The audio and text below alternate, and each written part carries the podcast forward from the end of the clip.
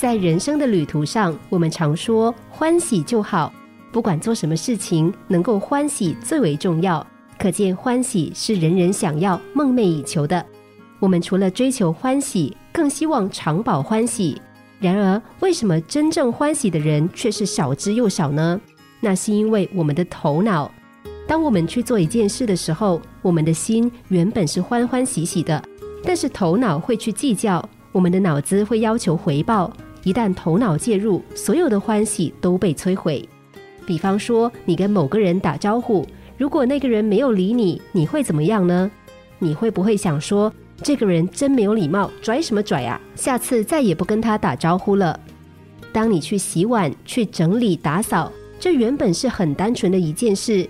然而，如果你的头脑又开始想，为什么是我？这应该是他的事情，不是我的责任，真是不公平。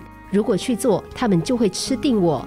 这个时候就会生出不满、抱怨和倦怠，对吗？心的本质是欢喜。如果你高兴打招呼，你是顺着你的心，为什么要受别人影响？那是你高兴这么做，跟别人无关。就像是雨水洒落大地，雨不会思考说这些花草树木有没有感谢我，雨只是自然的洒落。鸟儿唱歌是因为内心有歌要唱。他不是为了得到赞美和掌声而唱，也不求任何回馈。你去做任何事也一样，那是因为你自己想做。如果你不想做，那连做都不该去做，否则迟早会变掉。还记得初恋时的感觉吗？当时你很欢喜，那是因为你是发自内心的，你只是单纯的去爱。后来头脑介入了。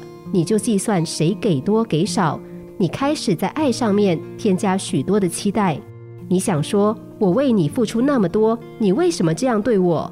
这个时候，欢喜就变成了抱怨。有一首诗，你知道，你爱惜花儿尽情的开；你不知，你厌恶花儿尽情的开。不管你喜欢也好，不喜欢也罢，我们一样尽情的做自己。